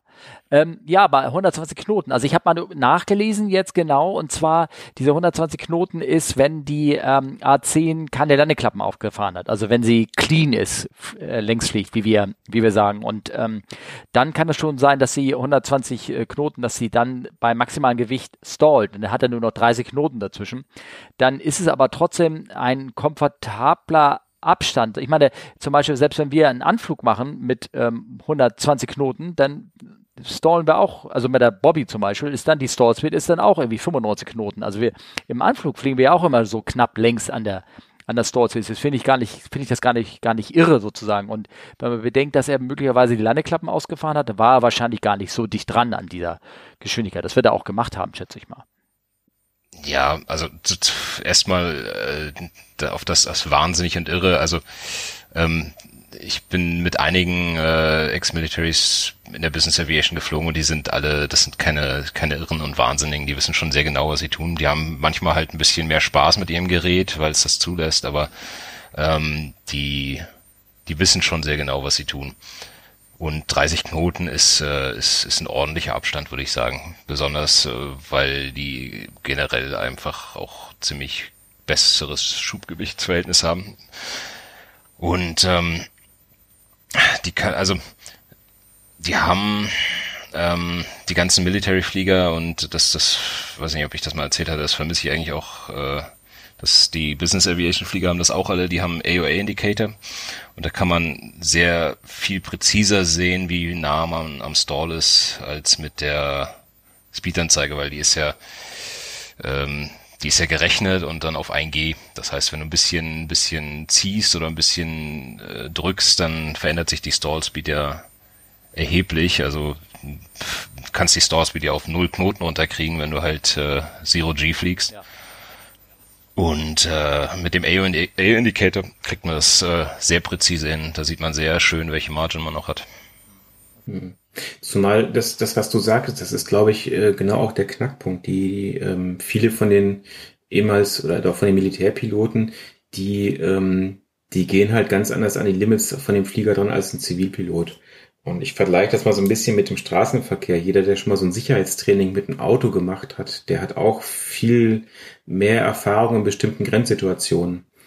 Ähm, deswegen ähm, finde ich das auch gar nicht mal so schlecht. Ich meine, die können das halt äh, einfach berufsbedingt oder den ganzen Umständen entsprechend da wirklich äh, ans Limit zu gehen und wissen halt auch, wie was reagiert und so. Und ähm, da sind wir als Zivilpiloten ja einfach ähm, ja deutlich weiter on the safe side, was ja auch sein sein gutes äh, seinen guten Grund hat. Aber ähm, ich sag mal, allein deswegen ist äh, so eine Kunstflugausbildung mit in der Ausbildung nicht schlecht, dass du einfach mal siehst, wie wie ist es denn überhaupt an diese Grenzzustände ranzugehen. Ne? Hm. Ähm, ja, wobei ich da noch mal eine Lanze brechen muss. Also die, mit denen ich geflogen bin, ähm, die haben sich exakt an die Vorgaben gehalten. Also die sind nie über äh, die Safety das, Margin das, raus, die uns vorgegeben das, das, ist. Das, das meine ich auch nicht. Nee, nee, das, das, also das, das mal so, das so soll es auch nicht rüberkommen. Bloß einfach, wenn du halt so, so einen Militärflieger fliegst, die, die sind natürlich ganz anders ausgelegt. Da kannst du halt auch viel mehr mitmachen mit dem Gerät. Ne? Ja, also die wüssten, wie man eine Fassrolle macht, im Gegensatz zu den Leuten, die sich irgendwie mal ihren Lier nehmen und dann überm, weiß ich nicht, wo das war, Sauerland runterfallen, weil sie es mal im Flugsimulator probiert haben. Ja, ist richtig. Also da geht ja vielleicht ein bisschen der zweite Teil von der Frage von Racke rein. Der fragt nämlich, äh, daraus ergeben sich meine Fragen. Gegeben im Fall, dass, dass das unwahrscheinlich eintritt, wie knapp über den Stall Speed kann, darf, sollte, drei Worte benutzt hier, da kann, darf, sollte man unterwegs sein. Und kann sowas in der Realität auftreten, außerhalb von Flugshows? Mit welcher Geschwindigkeit landet ihr? Wie hoch über den Stall ist das? Empfohlen, praktisch schon mal erlebt? Hat er, fragt er in drei Sachen zusammen, also mit anderen Worten, wie dicht fliegt man so im normalen Operation an die Stall Speed ran? Naja, 1,3, äh, ne? 1,3. Äh, haben wir schon mal eine Landung erlebt, ja. Ja, also permanent, also so. genau, genau. Also das muss man, muss man genau sagen. Also wenn wir, äh, wir fliegen mit 1,3 Stall Speed an. Wenn die Stall Speed 100 Knoten ist, dann fliegen wir mit 130 Knoten an, sozusagen. Wobei man, man muss natürlich noch dazu sagen, ähm, bis man jetzt an die Stall Speed drankommt, kommen ja noch andere Effekte, sprich äh, Sackflug und sowas, was ja an sich erstmal ein stabiler Flugzustand ist, aber halt noch kein Stall ist. Ähm, da will ich eigentlich auch nicht so unbedingt hinkommen. Also behind the Power Curve, wie es auf Neudeutsch immer so schön heißt. Ja, wie knapp kann, darf, soll man unterwegs sein? Also das knappeste, was ich mal gesehen habe, war ähm, ich glaube, sieben Knoten über der Stallspeed. Das war aber auch sehr unglückliche Gegebenheiten. Äh, mit dem großen Flieger oder mit dem kleinen? Oh, okay. Sagen wir mal, es war kein kleiner. Oh, okay. Oh, okay. Ähm, naja, also in den kleinen Fliegern trainiert man das einfach regelmäßig. Also da wird regelmäßig Stallübung gemacht ähm, und da versucht man ja, oder ist es ja auch gerne mal so, dass man so landet und dir das Stallhorn, dieses dieses Quieken, Quaken, was schon weit vor dem eigentlichen Stall angeht, hört, wenn man halt äh, aufsetzt oder wenn man vor dem Aufsetzen ist, weil man so langsam wie möglich aufsetzen möchte zum Beispiel ähm, also man kommt da schon mal ran in die Ecke oder man bewegt sich ganz bewusst kontrolliert in die Ecke ran. Racke. Also das ist aber auch nochmal ein Unterschied bei den äh, Flügelprofilen von den großen Flugzeugen. Die sind, man nennt sie superkritisch, die sind ja sehr stark gepfeilt. Wenn du da wirklich in den richtigen Stall reinkommst, brauchst du halt auch zigtausend Fuß, um das wieder abzufangen, während das mit so einer Cessna natürlich in äh, ein paar hundert Fuß möglich ist. Ne? Ja, genau. Das muss man ja auch nochmal dazu sagen. Ja. Aber die paar tausend Fuß ist aber auch nur, wenn du in ganz oben äh, das hast. Wenn du das, wenn dir das in 5000 Fuß passiert, dann, dann kannst du das schon, das Ding äh, geschickt durch in 500 Fuß ähm, absch also wenn du es richtig machst, so, ja, kriegst du hin. Also im Sim hat es geklappt, muss man so sagen. Na? Ja. Mhm. Äh, das ist die Frage, ne? nimmst du die Stall Warning oder nimmst du einen Full Stall? Ja, das natürlich. Aber ähm, was ähm, die Sache angeht wegen Training, jetzt im Zuge dieser Fluglehrersache ähm, ist das vom Verein auch so gewünscht, äh, machen wir Spin-Recovery-Training. Also werden wir eine äh, Maschine nehmen, die äh, Flugtau also hier Aer Aerobatik-Maschine und werden äh, mal eine Stunde ähm, Spins üben und die Recovery daraus. Ich weiß jetzt schon, mir wird Hölle schlecht werden. Ich wollte sagen, nimmst du, nimmst du so eine GoPro mit und hängst du dir ins Cockpit? Definitiv habe ich das vor. Ich hoffe, der Fluglehrer lässt sich das mit sich machen. Also ich wollte das definitiv machen. Du kennst mich ja, ich filme ja alles, ne? selbst wenn ich aufs Klo gehe und so. Ne? Achso, oh, hätte ich das nicht sagen wollen? Oh, Entschuldigung. Das ist ein, das ist ein ah, anderer Podcast. Ja, so, stimmt, den habe ich noch nicht verraten. Ne? Ähm, nee, aber ich werde versuchen, das zu machen. Klar, definitiv. Ähm, ob äh, die Welt die Bilder sehen wird, das äh, bezweifle ich, aber ich werde es auf jeden Fall machen.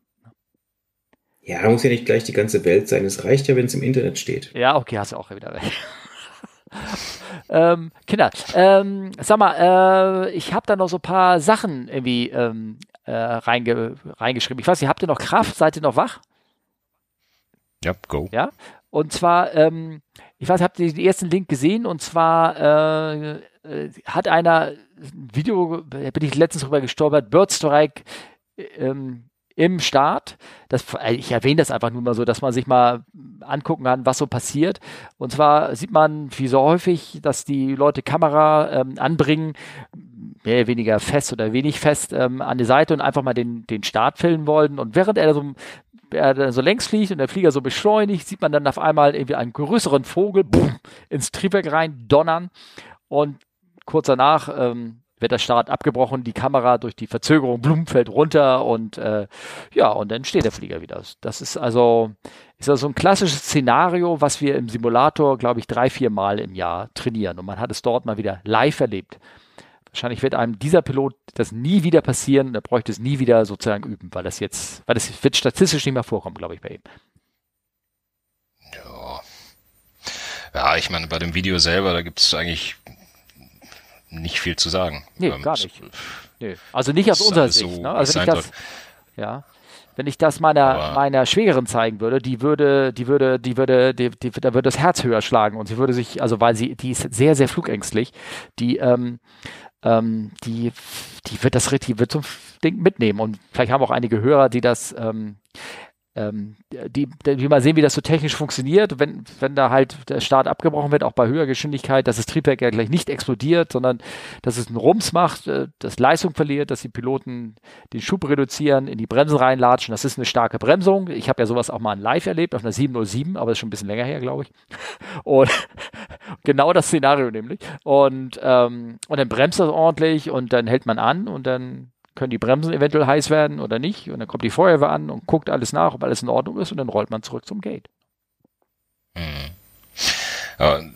Hier in Verbindung mit Birdstrike, äh, wie ist denn, ähm, es gibt ja öfter mal in Notems und ATIS so die Hinweise, dass äh, Birds und dann auch spezifisch irgendwie äh, hier Vogel ABC äh, befindet sich öfter mal über der Bahn.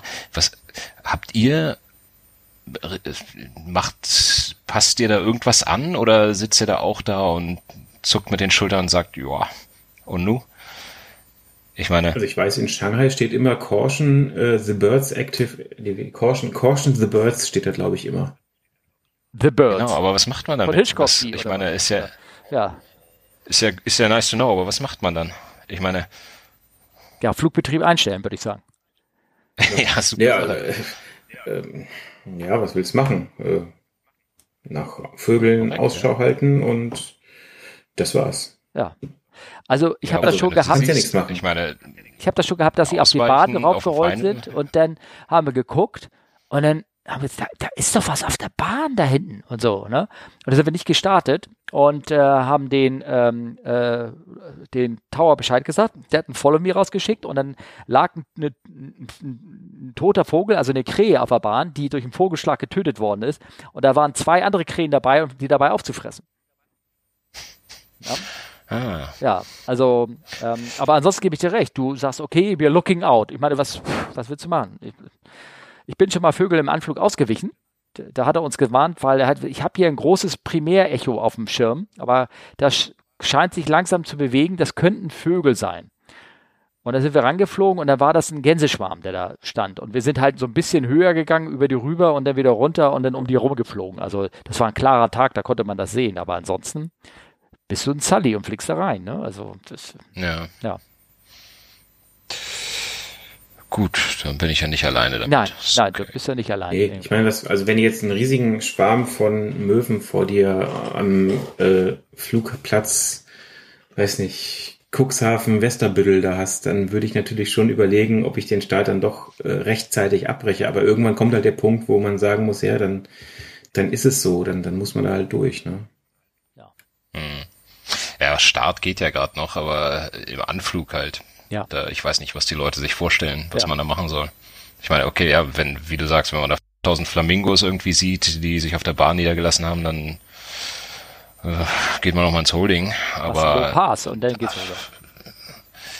Ja, es ist, glaube ich, genau das, was man nicht machen sollte. Ne? okay, habe ich das falsch verstanden. Ähm, zum Thema Flugangst ganz kurz. Ähm, mir ist das aufgefallen mit äh, meiner Schwägerin, ne? ich, weil ich es gerade so erwähnt habe, die hatte Schluck auf, ganz starken. Und ähm, das ist nicht weggegangen. Wir haben gesagt, erschreckt die irgendwas und wir haben alles Mögliche probiert und ist das Gesch unsere Geschwindigkeit, äh, Geschwindigkeit, unser Gespräch so so drei Minuten abgedriftet und dann habe ich meinem Bruder dieses Segelflugzeug-Video gezeigt, mit dem, was wir, glaube ich, vorletztes Mal oder sowas besprochen haben, wo die da im IMC rumfliegen, ja, und habe das, genau, ich habe es mal meinem Bruder ge gezeigt und seine Frau hat zugeguckt. Und das, der Effekt, der Schluck auf war weg. Die, die stand senkrecht da und hat es angeguckt und, und hat gesagt, deswegen fliege ich nicht. Und ist natürlich, wie, wie bringst du sie jetzt ja wieder raus? Ich habe das natürlich genau irgendwie versucht zu erklären oder irgendwie sowas. Und sie fliegt natürlich, fliegt große Flugzeuge, ne? Aber der Schluck auf war wirklich weg. Das hat die so mitgenommen, das war weg. Das Aber ist doch gut zu wissen, Steffen. Das nächste Mal fängst du einfach nur an. Meine Damen und Herren, herzlich willkommen an Bord. Hier spricht Ihr Kapitän und dann geht der Schluck auf auch schon weg. Nee, erst wenn ich meinen Namen sage. Dann sind alle, rennen alle raus. ja, okay, gut. Ja, hm, gut. Ähm, ja, dann habe ich da noch ein Thema reingeschrieben. Ähm, ich weiß nicht, ob ihr das ähm, äh, gesehen habt. Und zwar äh, äh, ein Report von, der ist hier verlinkt auch ähm, bei Aviation Herald. Den habe ich reingeschrieben. Der ist ein Report, der jetzt rausgekommen ist. Der, die Sache ist schon länger her passiert. Und zwar ähm, äh, von Aviation Herald, Jet 2, B737 at East Midland und 9. Februar, Rejected Takeoff above, also über V1. Und dann wird er über diesen eingegangen und wann der, wann der Kapitän hier den Start abgebrochen hat. Also einmal haben wir hier das Video, wo die den Start abbrechen vor V1 und hier haben wir ein Video, äh, nicht ein Video, sondern eine Geschichte von einem ähm, Startabbruch, der 13 Knoten, ähm, nee, wie, wann ist er passiert? So und so viele Knoten über V1 und dann hat er aufgrund einer ähm, äh, Variation einer Windschier, die er bekommen hat, hatte den Start abgebrochen. Und äh, ist Gott sei Dank nichts passiert. Äh, die Landebahn oder Startbahn war in dem Sinne hier ähm, weit genug und er ist innerhalb der Startbahn trotzdem zu, zu stehen gekommen. Aber was sagt er dazu? Bricht man so einen Start nach V1 ab? Kann man das? Sollte man das? Tut man das? Ist das Verfahren? Es also, gibt äh, es, ist, äh, es gibt Gründe. Es gibt Gründe, das zu tun, ja. Die müssen aber sehr gut sein. Ich glaube, die, die stehen sogar im Handbuch, ne? Sein. Oder? Ja, das, also es, Na, das, das, jeder hat sein eigenes Handbuch. Ja, okay. Ich weiß nicht, was in deinem Handbuch steht oder neuer. Das ist aber auch eine, eine, eine echt ganz schwere Nummer, wenn du überlegst, äh, bei dem, was die da, wenn die Daten da so stimmen, bei 134 war die V1, also die Entscheidungsgeschwindigkeit, äh, ab dem Punkt, dass man dann starten muss, muss man ja einfach sagen. Ja. Ähm, Rotation Speed, also dann, wenn hochgezogen wird, 149 Knoten, das heißt 15 Knoten darüber und bei 160 Knoten haben sie erst im Grunde genommen angefangen abzubremsen. Also gut, das war 150 war der, der Beginn vom Startabbruch und dann sind sie bis 160 noch ungefähr weiter beschleunigt. Das ist schon, das ist schon eine Nummer. Das ist eine ganz schöne Nummer, genau. Ja, es ist halt die Frage, ist, ist das die Geschwindigkeit äh, vom Flugzeug über Grund gewesen oder ist es die Geschwindigkeit gewesen, die sie ähm, auf ihrem Instrumenten gesehen haben? Weil wenn du eine Windshear hast, dann äh, kannst du ja durchaus weniger indicated haben, als du über Boden machst. Ja, genau, war, es auch. Also ich, Ground Speed, die maximale war 105, knappe 150 Knoten. Aber der Punkt ist, wenn du weißt, du hast eine Windscherung, dann kannst du die V1 ja sowieso schon nicht benutzen für den Starterbruch. Da ist hier sowieso schon mal ungültig. Also. Also das ist ein schwierig. Also sehr interessanter Fall hier. Deswegen habe ich den mal hochgebracht. Da, da können wir uns wahrscheinlich eine halbe Stunde lang drüber uns unterhalten. Ne? Ja, also diese, diese Abbrüche über V1, das ist natürlich immer kontrovers. Ähm, ich, ich weiß nicht, in dem Fall, ich, es, was, was super entscheidend ist, ist halt, was du für eine Stop-Margin noch hast. Also, ob du jetzt, wenn du 5000 Fuß brauchst, bis VR und du hast aber einen 15.000 Fuß Runway, dann würde ich sagen, ja, okay. Ähm, wenn du halt irgendwie 5000 Fuß brauchst und du hast 6000 Fuß, dann würde ich sagen, eher Go. Das, ähm, das Interessante ist ja, dass man ähm, bei unseren Performance-Modulen, du hast, die, die schmeißen dir eine Stop-Margin raus von so und so viel Meter, die man hat, die man darüber gehen kann. Aber, und du kannst dir dann auch immer so grob so Faustformeln, kannst du sagen, für jeden Knoten brauche ich irgendwie, äh, den ich äh, schneller bin, ähm, keine Ahnung, 50 Meter davon ausbrauchen, aber du bewegst dich halt in einem Bereich, wenn du über die V1 brichst, der nicht berechnet ist, der nicht demonstriert ist, der nichts äh, ist. Und ähm, also ähm, die, die Crew, was sie gemacht haben, es ist nichts passiert. Also der Erfolg gibt ihnen recht sozusagen. Ich will das irgendwie gar nicht kritisieren. Ich will nur ähm, in dem Sinne sagen, so von den, von den Verfahren her ist da ähm, relativ viel äh, gegen das Buch gemacht worden. Also ich weiß nicht, wie, wie bei euch mal so ein bisschen Training war oder sowas. Ich komme ja nun auch von dieser alten ollen 737. Ähm, da wurde gerne auch mal trainiert, dass ähm, du einen Dual Gener Generator Failure hattest beim Startlauf. Ähm, der, bei der alten 737 ist es so, wenn da äh, der Strom ausfällt, ist das Cockpit schwarz. Hm. Es ist erstmal. Das ist beim 300er genauso. Ja, ne? es ist schwarz, ne? Erzähl, dann erzähl du mal, wie ist das beim 300er? Naja, äh, es ist halt alles schwarz, bis auf das, was noch auf Batterie läuft und äh, das ein, also es sieht aus wie ein Double Engine Failure, ein Double Generator Failure. Das einzige, du musst halt auf den nicht beleuchteten Engine-Instrumenten kannst du kurz mal gucken, ob die Engines noch an sind oder nicht, beziehungsweise du merkst es halt natürlich auch von der Beschleunigung her. Ähm, initially, ähm, also es wird sogar gesagt, dass man den Take-off, äh, Take, also dass man möglichst nicht abbrechen will, weil man äh, alle möglichen Stop-Devices dann nicht mehr hat. Also man hat keine Spoiler mehr, man hat keinen Anti-Skid mehr, aber ähm, das ist halt so ein pff, das ist halt, man hat halt nicht viel Zeit zu entscheiden. Ne? Genau. Und dann, wenn War jetzt mal beide runter ja. Ich, ich habe dieses Beispiel erwähnt mit dem, mit dem Aus, weil du da auch keine Geschwindigkeiten hast. Du hast da gar nichts, sondern du gehst, du bist ja nur noch von deinem Gefühl, mit dem du eigentlich auf dieser scheiß Runway unterwegs bist. Und wenn du über dieser V1 raus bist und die sagen ja, sie haben ja diesen V1-Call nicht gehört oder nicht gegenseitig nicht ausgerufen oder steht ja irgendwas im Bericht drin. Ähm, also, ähm, also das, also ich, was ich eigentlich hinauf will, so vom grundsätzlichen Training her, so alles, was an die V1 rangeht und nicht jetzt gerade konkret mit so echten Performance-Sachen zu tun hat, wie Engine Failure oder irgendwie sowas. Ich, ich äh, widerspreche mir, wenn ich jetzt komplett falsch rede, aber unser ganzes Training zielt eigentlich darauf an, je mehr du an diese V1 rankommst und keinen harten Grund hast, wirklich einen harten Grund, wie keine Ahnung, Feuer, irgendwas, was ja raus, uncontrollable oder irgendwas. Das ist auch ein Grund, weshalb man ja auch über V1 abbrechen darf. Aber dass du dann eigentlich sagst, hey, go, auch so eine Windschierung, wenn sie kommt, um ein paar 13 Knoten, dann das ist irgendwie doof, aber wenn du diese riesenlange Bahn hast vor dir, dann kannst du die auch nutzen, um so weit rauszubeschleunigen, dass rauskommt. Nun weiß ich nicht natürlich, wie das Wetter bei es war in dem Ding da. Es war Februar, ich weiß nicht, ob da jetzt große Gewitter über dir waren, kann ich mir nicht vorstellen oder irgendwas, aber naja, gut, ähm, ich fand das, ich finde es einen interessanten Teil, wo man darüber sprechen kann. Ihr guckt mich ja so an, ich sehe die ja, die beiden, wie sie so skeptisch, meine pauschalisierten Aussagen fallen denen ja, so. Ist No? Es ist unglaublich schwer. Also einmal ganz kurz zu den Double Engine Failure versus Double Generator Failure. Ich glaube, wenn dir beide Engines ausfallen, dauert es relativ lange, bis es dunkel ist. Zumindest mehr als drei Sekunden. Und dann hast du auch den Schubverlust gemerkt. Ja. Meine okay. These. Ja. Ähm, bei einer 737, wie das da steht, äh, die sind 600 Meter vom Runway-End zum Stehen gekommen, haben einen äh, ATO sehr, sehr spät, also nach den Handbüchern zu spät gemacht, waren trotzdem noch 600 Meter vor Runway-End am Stehen. Bei einer 737 hast du ganz andere Margins. Wenn du dasselbe Szenario auf einem schweren, großen Flieger hast, dann ist das nochmal ein ganz anderer Schnack. Ähm, ja, und dieses Aircraft not flyable, ja, das ist so eine Diskussion. Ich meine, geh mal nach Paris, ja, die Concorde war nicht not flyable, sie sind trotzdem geflogen und waren dann kurze Zeit später wieder auf dem Boden.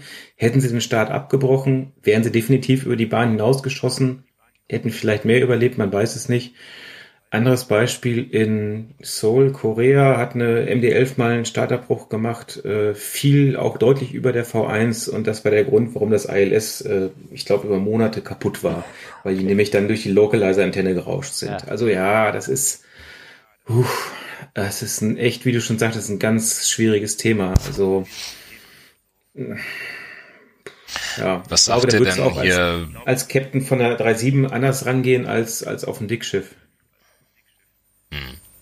Was, äh, was, was sagt ihr denn, äh, wenn, wenn ich äh, mich jetzt in die Crew reinversetze und äh, sehe, dass ich ein Wetter habe, was äh, mir Windschier bescheren kann, dann würde ich, wenn die Runway es hergibt, äh, wie One möglichst hoch ansetzen. Dass du gar nicht diesen Unterschied zwischen V1 und VR hast. Ich, du könntest auch generell deine ganzen Geschwindigkeiten hochsetzen. Da gibt es extra so, also wir hätten so ein Windschier ähm, Protokollverfahren auch, wo die V1 und auch die VR maximal hochsetzt, sodass du das Maximalste von der Runway ausnutzen kannst äh, und noch abbrechen kannst, beziehungsweise dann auch einen sehr großen Geschwindigkeitsüberschuss hast, wenn du dann wirklich in die Luft gehst. Also dass du dann da ein bisschen äh, mehr kinetische Energie hast, die du ausnutzen kannst. Mhm. Ja, also ich glaube, dass ähm, ja, man weiß nicht, wie die Handbücher von dem von von Jet 2 sind. Also das wäre jetzt reine Spekulation. Ähm, also eine Windscherung, ja, ist natürlich doof, aber ich habe ähm, äh, ist schwer Kollegen, zu sagen. Also das Machen wir weiter, Klaus. Ich muss mal ganz kurz hier hüsteln. Achtung. Ähm, ich denke, es ist ganz schwer zu sagen. Hätte, wäre, wenn. Das ist hier am grünen Tisch die Diskussion. Es ist ähm, eine hochdynamische Situation. Ähm, Sie haben ja, steht ja irgendwie da drin, dass die zumindest die Action für dieses Windshear Escape Manöver und Rejected Takeoff besprochen haben. Also ich denke, die waren sich schon so ein bisschen bewusst, äh, was da ist. Ähm, ich denke auch oder hoffe, dass unter dem Gesichtspunkt auch deswegen der Start abgebrochen wurde. Ach, das ist schwer. Also. Pff, hm. Also definitiv hast du recht. 3.7 ist anders als, als irgendwie Dickshift. Ich habe eine, ähm, eine Kollegin gesprochen, der hat äh, 10 Knoten vor V1 mit Jumbo abgebrochen mal, äh, weil die, ähm, wie sie es hinterher rausgestellt hat, die sind auf der Startbahn 1 8 der Startbahn West in Frankfurt gestartet und kurz vor denen war auf der 2.5 irgendwie auch ein Jumbo gestartet. Und der hatte eine Wirbelschleppe hinterlassen. Und diese Wirbelschleppe stand so unglücklich auf der Bahn und ist mit dem startenden Flugzeug so latent mitgegangen oder er hat sich weiter bewegt, dass die einen, dass sie hinten aufs Ruder gedrückt hat und die Nase zur Seite geschoben hat, sodass der ähm, selbst mal voll eingetretenen Ruder konnte nicht den Flieger auf der Bahn halten. Und war da, war das er sah kein Ende mehr und es, er konnte es auch nicht weiter korrigieren und er wusste nicht, was los war und dachte, Triebwerk ausgefallen und es war alles ganz merkwürdig. Hat er bei, wie gesagt, 10 Knoten V1 abgebrochen und er sagt, das war das äh, mit dem riesengroßen Schiff und die ganzen Konsequenzen, die da kommen, mit, mit Feuerwehr, mit Reifen, die abblasen und den ganzen Kram. Das ist jetzt nur ein Jumbo, ne? Das ist keine, keine 3.7. Ähm, sagt er, das war schon, war schon beeindruckend. Also, äh, also für sein Mindset war auch, also wie gesagt, das ist ein Flugzeug, kein Starterbruchzeug. Ne? Also, hm. ja. ja. Weil du ja auch tierische Belastung auf das ganze System brauchst. Aber wie gesagt, Dickschiff, Dickschiff-Problem. Ne? Ja. Hm. ja. Ja, eine Sache, weil du gerade meinst, Feuerwehr und Bremsen und so weiter, das hat mich tatsächlich auch gewundert bei dem Report, dass die meinten, sie brauchen keine Feuerwehr. Ähm, also ich weiß nicht, wie das bei euch ist. Es steht dahingehend, äh, es, ist, es sind keine Vorgaben bei unseren, äh, in unseren OMs, aber wenn ich einen Starterbruch mache, dann würde ich doch immer die Feuerwehr holen, dass sie mal auf die Bremsen guckt oder wenigstens mitfährt. Ich, also ja, zumal die äh, wird keine 7, auch die 800, ich weiß nicht, ob die Bremstemperaturanzeige hat, ich habe keine Ahnung. Also vielleicht konnte ich das sehen oder irgendwas, aber. Ja. ja, aber das dauert dann 30 Sekunden und wenn ja. die Feuerwehr nicht da ist, ja, ja, ja dann stehst du halt da und hast brennende Reifen. Ja, muss nicht sein, ne? Ja. Ähm, Okay, ja, also dann, ähm, wie gesagt, das ist ein schöner Fall, kann man Ewigkeit drüber, drüber reden. Ähm, ähm, ich weiß nicht, ob wir vielleicht doch. Ach so, eine Anmerkung wollte ich noch machen. Und zwar werde ich das vielleicht gleich als Soundfile später noch reinspielen. Ich habe das vorher mit Andreas besprochen. Und zwar hat noch letztes Mal äh, geredet über den Mann auf der Tragfläche in Las Vegas. Kannst du mhm. dich erinnern, Olli? Ne, die ja. wieder raufgeklettert ist und so. Und da hat man gesagt, wo kam der eigentlich her? Ich habe gesagt, kommt er von außen oder kommt er von innen, ist über die Tragfläche, also über die Tür raus und ist ausgestiegen und so. Nee, der kam von außen über dem Flughafen, ist da ähm, über den Flughafen, irgendwie über den Zaun rüber, was weiß ich, keine Ahnung, und ähm, ist zu dem Flugzeug hin und kam über die Landebahn auf das Flugzeug zu und dann, da gibt es eine schöne ATC-Aufzeichnung, ähm, ich werde das auch verlinken von Live ATC und vielleicht kann man das irgendwie auch gleich hier so ein bisschen reinspringen, da hört man dann, wie er dann sagt hier, äh, da kommt uns einer entgegen und wir schalten mal die Triebwerke aus und äh, crazy, crazy stuff. Also das ist schon sehr, sehr witzig. Ich wollte das teilweise auch hier mit einspielen, so mit Soundboard, äh, ich habe mich aber leider, ich habe die Bedienungsanleitung von Ultraschall nicht durchgelesen, ich ähm, sollte das mal machen, um das irgendwie hinkriegen zu können. Oder irgendwie so. Ja. RTFM. Ja, genau. Ähm, wir, die ist noch eine Frage, aber die würde ich vielleicht gerne auf das nächste Mal verschieben. Hat mir mich jetzt ein Kollege zu einer Turkish Airlines Geschichte äh, noch einen Link geschickt, jetzt äh, gestern erst. Ähm, aber vielleicht wird es auch langsam zu spät. Ich sehe nämlich den lieben Andreas, der hat ja gesagt, er muss ja noch fliegen morgen und der ist auch so ein bisschen müde, der Gute. Aber es wird langsam. Ja, es wird. Ja, Go wird. ahead. Ja, ja. Ich, ich habe auch noch andere Termine. Ich kann auch nicht ins Bett. So Ach so. Ah, okay. Ja. Mein nächster Termin ist um 10. Bis dahin habe ich Zeit. Ja, okay. Hm. Ähm, aber vielleicht kannst du uns ja irgendwie mal eine, eine Geschichte oder irgendwie sowas. Hast du irgendwie, ich weiß, wir machen immer eine kleine Geschichte zwischendurch oder hinten dran oder irgendwas. Vielleicht kannst du uns ja mal irgendwie eine erzählen oder irgendwie sowas. Du ähm, weißt, ich ganz kurz, ich, ganz kurz unterbreche. Ich habe ja gerade mit ja? jemandem interviewt, einen gewissen Pilot Patrick, ne? Und der hat ja, sein Leben ist ja angeblich voller Geschichten oder irgendwie sowas. Der hat ja so ein Buch darüber auch geschrieben, ne? Und äh, du, äh, du, du darfst da ja nicht darüber erzählen, das ist mir klar, will ja gar nicht. Aber vielleicht kannst du da irgendwie mal was andeuten oder irgendwas. Oder hast du in das Buch reingeblättert oder online ein paar Ausschnitte gesehen und hast gesagt, stimmt das überhaupt, was da drin ist? Oder? Ich habe das Buch nicht angefasst, ich habe es ja. auch nicht vor. Es ist also ich auch nicht. Piloten, die über Pilotensachen schreiben, die Bücher finde ich eigentlich relativ, äh, weil ich äh, kenne ich ja. Ja. Es ist halt, äh, wir haben uns ja auch drüber unterhalten, bevor und nachdem du interviewt hast, der war ja vorher in meiner Firma und ich habe so ein paar Geschichten gehört, also ich kenne ihn nicht persönlich, aber das ist halt, du ihn in seinem, äh, also wie er sich in deinem Podcast gegeben hast, finde ich ihn äh, alles nachvollziehbar und recht sympathisch. Und das andere ist halt seine, seine Kunstfigur, seine Einnahmequelle, die geht mir auf Deutsch gesagt ganz schön auf den Sack, äh, weil so wie er Piloten darstellt, das ist mir schon höchst peinlich, aber er macht halt sein Geld damit, hat sein ja. Publikum damit. Ja, klar. So what, ist halt, ist halt nicht meins. Schauspielerei ist das, ne? Ja. Ja, sicher. Ja. Das hat mit der Realität nichts zu tun. Ja, klar. Okay, gut, alles klar. Aber ich dachte mir, vielleicht kannst du irgendwie, weißt du, irgendwie eine witzige Geschichte oder irgendwas. Nee, ne? Nein. Ja. Ich, äh, witzige Geschichte, witzige Geschichte. Ich weiß nicht, ich bin mir nicht sicher, ob ich die das letzte Mal nicht erzählt habe, hier in, in, in, in ähm, auch Ausbildung in Yuma, da mit den Harriern Anflug. Nee. Irgendwas? Wenn nicht, habe ich es vergessen und die Hörer bestimmt auch. Alles klar. Herzhaft. Ähm, ja, in äh, Yuma, das ist äh, eine, eine Airbase, die liegt da auch äh, in dem Trainingsgebiet zwischen äh, San Diego und Phoenix, so mitten in der Wüste drin. Und äh, keine Ahnung, wer da jetzt ist. Äh, damals waren, hat es äh, den Marines gehört, die hatten da unter anderem Harrier stationiert. Und die hatten da diese ähm, PAR, diese Precision Radar Guided Approaches. Und ähm, da sind wir dann mit der Bonnie öfter mal hin, um das zu üben. Also wird man halt vom, vom Radarlotsen quasi runtergesprochen. Der gibt dir dann alle paar Sekunden, äh, sagt er dir zu hoch, zu tief, zu weit links, zu weit rechts on Speed. Und äh, der meinte, die machen das halt auch ganz gerne, weil der ist äh, schätzungsweise müssen die das einfach öfter mal machen, damit sie da current bleiben. Der meinte, ja, können wir machen, aber ähm, wenn der nächste Flight irgendwie reinkommt zum Landen, dann müssen wir abbrechen. Und äh, dann war irgendwie schön Headwind auf der Nase und keine Ahnung, wie fliegt die Bonnie im Approach, Ref, so, weiß nicht, 80 Knoten vielleicht oder sowas. Ja, 70, ne? Ja. Ähm, ja, dann hatten wir so Groundspeed 50 Knoten und dann äh, haben wir da gehört, so bei 1000 Fuß kam dann irgendwie, keine Ahnung, irgendwie sowas, so, so ein toller Call, so ein tolles Call sein, so Snake, Snake Flight, Checking in for Landing. Mhm. Und dann meinte Lotso, ja, schade, müssen wir jetzt abbrechen. Und dann meinte hier, ja, yeah, Snake One, uh, what is your ground speed? Dann, ja, 50 Knots. Und dann, okay, reducing 030 Knots, continue. Und dann sind die Harrier, haben da halt ihre Düsen nach vorne gemacht und sind hinter uns hergetuckert. Mit äh, 30 Ground Speed. Oh, okay. Mussten wir danach auch noch einen ausgeben, ne? gelandet, da in die, in die Messe gegangen. Ja, sehr schön. Ach, das war ganz nett, ja. Ja, die haben das natürlich, die haben den, aber das wird den auch Sprit gekostet haben, schätze ich mal, ne? Aber. Das, ja, ja. natürlich, ja. natürlich, aber sie bezahlen es ja nicht selber. Ja, ja, okay, hast natürlich auch wieder recht, ja. Ja, ja. cool, danke. Ja, sehr schön. gerne, gerne. Ja.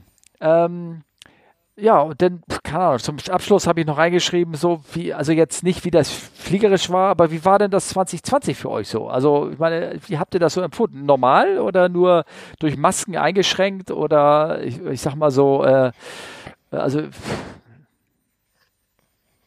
nee, ne? Also, ich habe ich hab tatsächlich, ich habe wenig mitbekommen von dem ganzen Corona-Wahnsinn, aber das liegt einfach an der schon mal erwähnten Baustelle bei mir. Ähm, dass ich einfach so beschäftigt, beschäftigt war, dass das ziemlich gut an mir vorbeigegangen ist. Da war ich jetzt auch nicht traurig drum. Oh, du glücklicher. Okay. Ja, ähm, Und Arbeit ich bin sowieso für, für, eher. Ja, go. Nee, Arbeit gibt es für, für uns Frachtflieger ja ohne Ende. Also von daher, äh, gerade jetzt zum Weihnachtsgeschäft für äh, Andreas, denke ich, äh, ist es nicht wenig. Und äh, ja, was soll ich jetzt sagen? Irgendwer will ständig irgendwie Impfstoff haben und es gibt da so ein, so ein Volk auf einer kleinen Insel, die jetzt abtrünnig geworden ist, die gemerkt haben, scheiße, wenn die Frischwaren im LKW vergammeln, muss man sie auch irgendwie hinterherfliegen. Ähm, ja, ne? Wir werden reich, wenn wir demnächst im Flight Kit Südfrüchte nach England schmuggeln, wenn nur noch wir rein dürfen. Ja. oh, okay. Eine Ananas für 5000 Pfund oder umgerechnet 10 Euro. Ja, okay. oh, nee, das wäre ja, böse. Ja. Trifft es ziemlich ja. gut. Genau. Ja. Das, äh, ja. Wer den Schaden hat. Vor allen Dingen selbst verschuldet. Ja, aber keine Ahnung. Also ehrlich gesagt, 2020 fand ich angenehmer und normaler und geordneter für mich als die Jahre davor. Ja, das hast du schon das gesagt. Wir, wir, beide haben vom ja. Fußball keine Ahnung und deswegen hat uns das irgendwie auch nicht interessiert, nee, ob es da war, nicht. Ne? Oder, ne? Ja. ja, das ist eher so ein Plus, wenn so Sachen wie Karneval, Fußball und Oktoberfest, wenn sowas ausfällt, das ist für, in meiner Welt ist das eher ein Plus. Ja. Kann ich verstehen. Ich habe ja, ich ähm, habe das jetzt auch wie gesagt nochmal so reingeschrieben als Thema, weil ich wurde jetzt von zwei, drei Leuten wurde ich ja gefragt, was machst du denn den ganzen Tag, wenn du nicht fliegst? Und War ich das? Äh, nein, du warst es wirklich nicht. Nein. Ähm, ich glaube, ich glaube eine Sache. Ähm, äh, bei unserem Beruf ja, wir haben, entweder gehen wir arbeiten, dann sind wir weg und sind nicht da und machen unser Ding unterwegs und wenn wir zu Hause sind, haben wir frei. Also es sei denn, wir bereiten uns auf eine Lesson vor und wir müssen lernen oder uns vorbereiten auf einen Simulator. Aber ansonsten, wenn man zu Hause ist, hat man frei und macht seine privaten und sonst was für Aktivitäten. Ich persönlich habe natürlich das Reisen und das Fliegen stark vermisst, aber ich habe jetzt irgendwie nicht das Gefühl gehabt, dass ich mich langweile. So gar nicht irgendwie. Ähm, vielleicht wollte ich das mal, vielleicht mal so öffentlich rausposaunen. Ich habe eine Sache angefangen, das hört sich, da werden alle so lächeln und sowas, aber das habe ich schon letztes Jahr angeleiert, habe ich meiner Frau nämlich einen Golfkursus geschenkt. Also gemeinsam, damit wir gemeinsam eine neue Sportart anfangen, sozusagen. Ja, ihr lacht jetzt so, haha, der alte Mann spielt Golf. Aber das hat, das war ein Vorteil. Ich konnte das intensiv anfangen und es ist scheiß schwer. Das, ich weiß nicht, ob ihr das schon mal gemacht habt.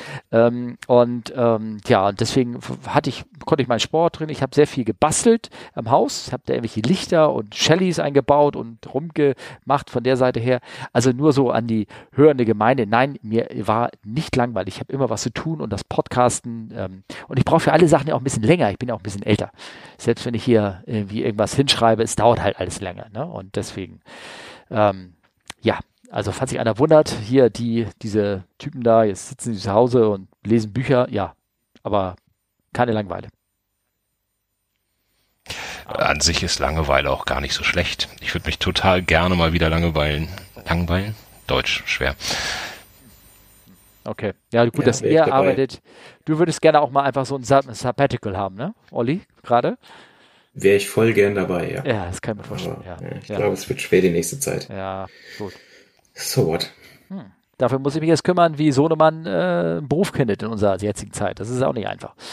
bisschen. Ich glaube, da wird er, wird er Hilfe brauchen. Das schafft er, glaube ich, nicht. Das sehen wir mal. Ja, Kinders, sind wir durch? Dann, ich denke, ja. wir sind ziemlich durch in jeglicher ja. Hinsicht, ja. wenn ich mich euch so angucke. Ja. Ähm, falls ihr Kontakt Was? oder Feedback Wir sehen super aus. Wollt, also Kontakt, äh, Kontakt geben und äh, Feedback halten. Ähm, ja, Steffen, at frag CFWU, also Charlie Foxtrot Whiskey Uniform bei Twitter oder fragen at comeflywithus.de oder Was? Ich habe nicht zugehört. Na, über die Webseite. Ach ja, okay, über die Webseite. Ja, okay, genau. Genau, oder Kommentare über, lassen. Ja. Oder über Instagram. Hä? Hä? Ja, ich habe das, ich habe da ja äh, Account geöffnet. Ne? Ich habe gesagt, Mensch, wenn alle bei Instagram sind, dann mache ich da auch mal einen Account auf. Aber ich weiß nicht, ob man da Nachrichten empfängt. Da muss man auch die App, glaube ich, installieren, sonst geht das gar nicht. Ne? Ohne App kann man da nichts machen. Ja, nee, die musst du installieren, musst jetzt auch immer mit äh, bei Instagram gucken, was da so Neues ist. Und dann installier doch gleich noch TikTok und dann können wir gucken, was du für schöne Videos machst, Nein. wenn dir langweilig ist. No way, no way, no way, no way, no way. Kinders. Ähm, ja, dann bedanke ich mich, dass ihr in unserer kleinen Show hier wart. Also wir drei und ihr, die mitgehört habt, vielleicht sogar live, wer weiß. Und ähm, ja, und dann schauen wir mal, ne? Weil die nächste Folge ist, dann ja. guten Rutsch ins Komm. nächste Jahr, würde ich sagen. Ne? Genau, nächstes Jahr podcasten wir weiter, kommt gut ins neue Jahr und äh, ja, danke Andreas, dir äh, nachher eine gute Nacht und bis bald. Tschüss. tschüss. Äh, ich schließe mich an, ebenso und äh, tschüss.